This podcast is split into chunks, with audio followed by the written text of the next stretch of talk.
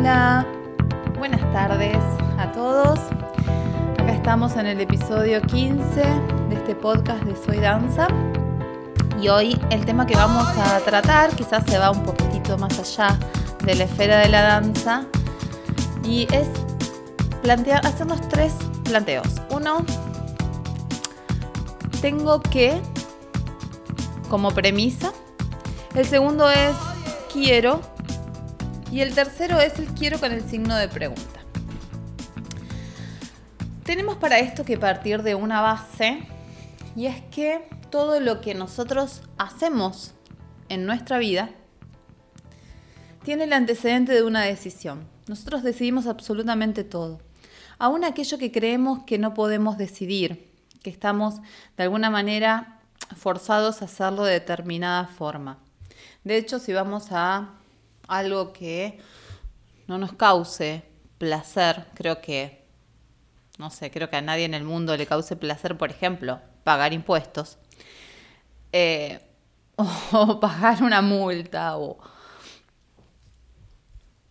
o ese tipo de cosas, siempre podemos elegir no hacerlo y asumir las consecuencias de esa elección. ¿sí? Hay mucha gente que no paga sus impuestos y decide llegar al momento en el cual tiene una, un problema judicial o no pagar una multa y llegar al punto en el cual vende un auto y no le queda dinero o bueno, siempre tenemos la posibilidad de elegir. Y mm, desde ese, desde ese punto, desde ese límite en el cual a nadie le resulta interesante hacerlo, hay un montón de grises y un montón de matices en nuestra vida y sobre todo, no en las grandes decisiones, porque quizás en las grandes decisiones uno tiene, eh, siente que tiene el permiso de sentarse a pensarlo, ¿no? Grandes decisiones como puede ser una carrera, como puede ser una relación amorosa, irse a vivir en pareja o hacer una compra importante, uno siente que es responsable en esos momentos sentarse y pensar qué decisión tomar. Pero la realidad es que en nuestra vida cotidiana tomamos mini decisiones todo el tiempo. Y no siempre esas decisiones que tomamos están alineadas con nuestra esencia, con lo que nosotros realmente queremos para nosotros y para nuestra vida. Y esas decisiones que se dejan pasar nos va poniendo en piloto automático y nos va llevando por la vida en una condición de anestesiados. Este es un momento clave, no vamos a hablar de que es un momento filosóficamente clave, astrológicamente clave, económicamente clave, sanitariamente clave, porque ya estamos creo que hasta la coronilla de replantearnos qué es lo que pasa en este momento, pero sí es indudable que existe un parate, tanto si nosotros no dejamos de trabajar, pero sí han dejado de trabajar otros sectores que nos mantenía en un mecanismo y en un ritmo. Ahora estamos todos más pausados. Y esa pausa en algún momento pudo habernos traído desesperación o podemos estar pasando por una situación de ansiedad. Pero la realidad es que está ocurriendo que mucha gente se está replanteando cosas. Sobre todo el sentido del tiempo. Muchos hemos usado lo que ahora vemos que es una excusa, que es esto de no hago tal cosa porque no tengo tiempo. De hecho, yo me descubrí exactamente en esto. Yo siempre decía, eh, yo no tengo tiempo para cocinar. Bueno, no cocino porque no tengo tiempo, porque yo salgo de RT muy tarde y llego a casa y ya no tengo tiempo para cocinar. La realidad es que no me gusta cocinar. Yo descubrí que el tiempo era una excusa con respecto a la cocina. Y después me di cuenta de que el tiempo fue una excusa en muchas otras circunstancias de mi vida. Yo lo ponía como excusa porque, claro, trabajo mucho, hago muchas cosas y me encontré con que en el momento de, de tener tiempo disponible, de alguna manera me sentía forzada cuando las hacía. Entonces empecé a tamizar cada una de las cosas que hacía cotidianamente, desde que abro un ojo hasta que me voy a dormir. Preguntarme, ¿yo tengo que hacer esto? ¿Debo hacer esto? ¿Yo quiero hacer esto? ¿Realmente lo quiero hacer? Y bueno, por supuesto que saben que para mí todo el mundo tendría que bailar. Es una apreciación personal.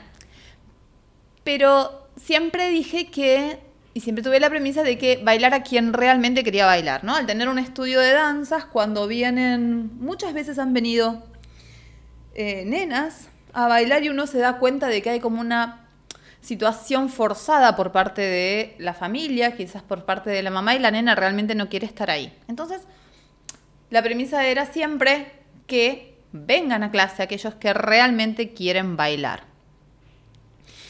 Y también empecé a ver que de la misma manera y con las mismas ansias, me gustaría que no dejara de bailar aquel a quien realmente le gusta bailar a quien realmente le llena el alma bailar. Y hoy por hoy tenemos más allá de, la posibilidad que teníamos antes, bueno, ahora ya no la tenemos, el hecho de, de trasladarnos a un espacio, cuando se levante la cuarentena, lo vamos a tener. Pero ya esta excusa de la falta de tiempo se fue diluyendo y también la excusa de la distancia se fue diluyendo y hoy por hoy tenemos la posibilidad de tomar una clase de danza o de fitness o de zumba o de lo que quieran, de inglés, de francés, de, no sé, de marketing digital, de lo que quieran. Hoy por hoy es una oferta enorme en casa porque tenemos el tiempo y también tenemos la posibilidad de quizás de tomarlo en distintos momentos del día. ¿Y qué hace que no lo hagamos? Si realmente no tenemos ganas y sentimos que estamos presionados a hacerlos, hacerlo, genial. Está bien, no lo hagamos. Pero yo creo que también nos planteamos que es más importante hacer otras cosas. Entonces, por ejemplo, y voy al ámbito sobre todo de las mujeres, ¿no? Si estamos en casa todo este tiempo y estamos haciendo otras actividades o no, de todos modos tenemos que estar con los chicos todo el tiempo. Tenemos que sentarnos con los chicos hacer la tarea cada vez que los chicos se sientan a hacer sus tareas en el colegio, porque se supone que eso es lo que nosotros tenemos que hacer. Entonces, nos volvemos a cargar una mochila aún más grande, porque antes por lo menos los chicos estaban en el colegio haciendo sus tareas y ahora se supone que nosotros tenemos que estar como soldados al lado de los chicos. Se supone que si la familia está en casa, si los chicos están en casa, nosotros tenemos que resolver la comida, las tareas domésticas, las tareas de la limpieza, porque quizás quien nos venía a ayudar con la limpieza no venga en este momento, quizás no, seguramente. Entonces también nos cargamos con eso. Y está bueno plantearse si realmente tenemos que ser tan multifacéticas, si esos debería tienen que ver con lo que nosotros realmente queremos hacer o con los mandatos que venimos arrastrando. Y conectarnos con qué tenemos ganas de hacer en este momento. Quizás no tengamos ganas de estar 24/7 atendiendo a los demás. Quizás sea un gran momento para descubrir que nos llena de felicidad mirar una película, poner música y bailar, cantar, pintar, escribir. Tomémonos ese tiempo para parar un poco la pelota, ver en qué estábamos en el momento en que se pausó nuestra vida o nuestras actividades y que cuando volvamos a poner play, realmente hagamos de nuestro día una parte miniatura de nuestra vida y que sea significativa. Yo siempre insisto con que si hay algo que tenemos que hacer en esta vida es vivir según nuestra esencia. No tiene ningún sentido vivir según los parámetros de otro, porque de hecho va a ser la oportunidad que se nos dé en este momento y en esta tierra. Y lo dejamos pasar como si tuviéramos, no sé, como si esto fuera un ensayo después tuviéramos dos o tres vidas más para hacer lo que realmente queremos, para ser realmente nosotros, para decir realmente lo que sentimos, para darle valor a cada uno de nuestros minutos en esta tierra. Y también creo que es duro parar la pelota y darnos cuenta de que invertimos mucho tiempo en cosas que no nos llenan. Pero tenemos mucho por delante, mucho por delante. Y tengamos la edad que tengamos, ¿eh? No importa. 20, 30, 40, 50, 60, 70, 80, 90. Lo que tenemos por delante se llama vida. Y si hay algo que tenemos que hacer es ser coherentes con nosotros mismos y con ese regalo que tenemos de aquí en adelante. Miren, eh, la semana pasada a mí me pasó algo muy loco, y eso que yo soy de analizar muchísimo las cosas, y es que descubrí que yo había dejado de hacer algo que realmente me llena.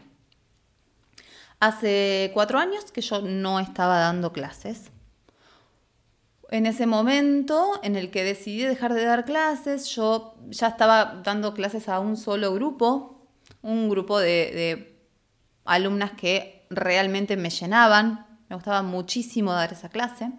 Eran alumnas que tenían alrededor de 40 años, tenían mi edad en ese momento, yo tengo 45.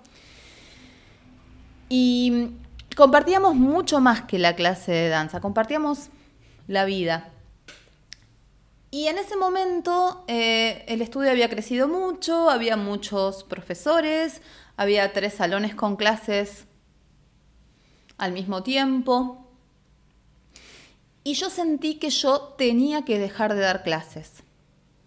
Que no, no era lo que se suponía que yo tenía que hacer, que yo tenía que dejar de dar clases, que yo tenía que asumir mi rol de directora en favor de RT y tenía que dejar de dar clases. Y eso hice, dejé de dar clases.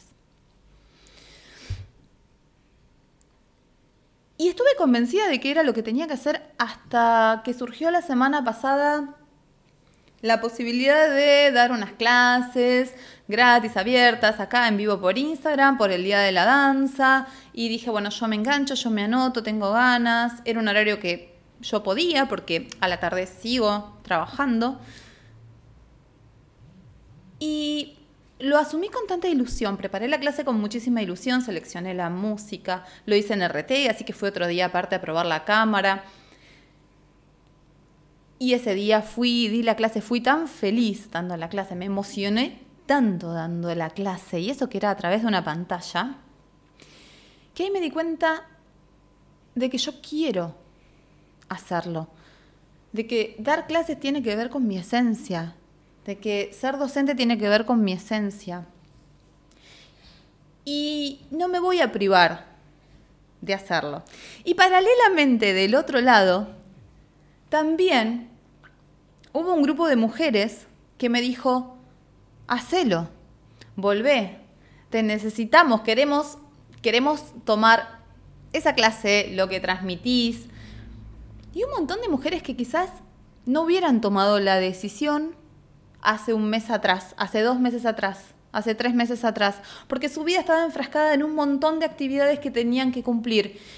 Y me han enviado mensajes tan emocionantes. Y eso fue lo que provocó este, este episodio.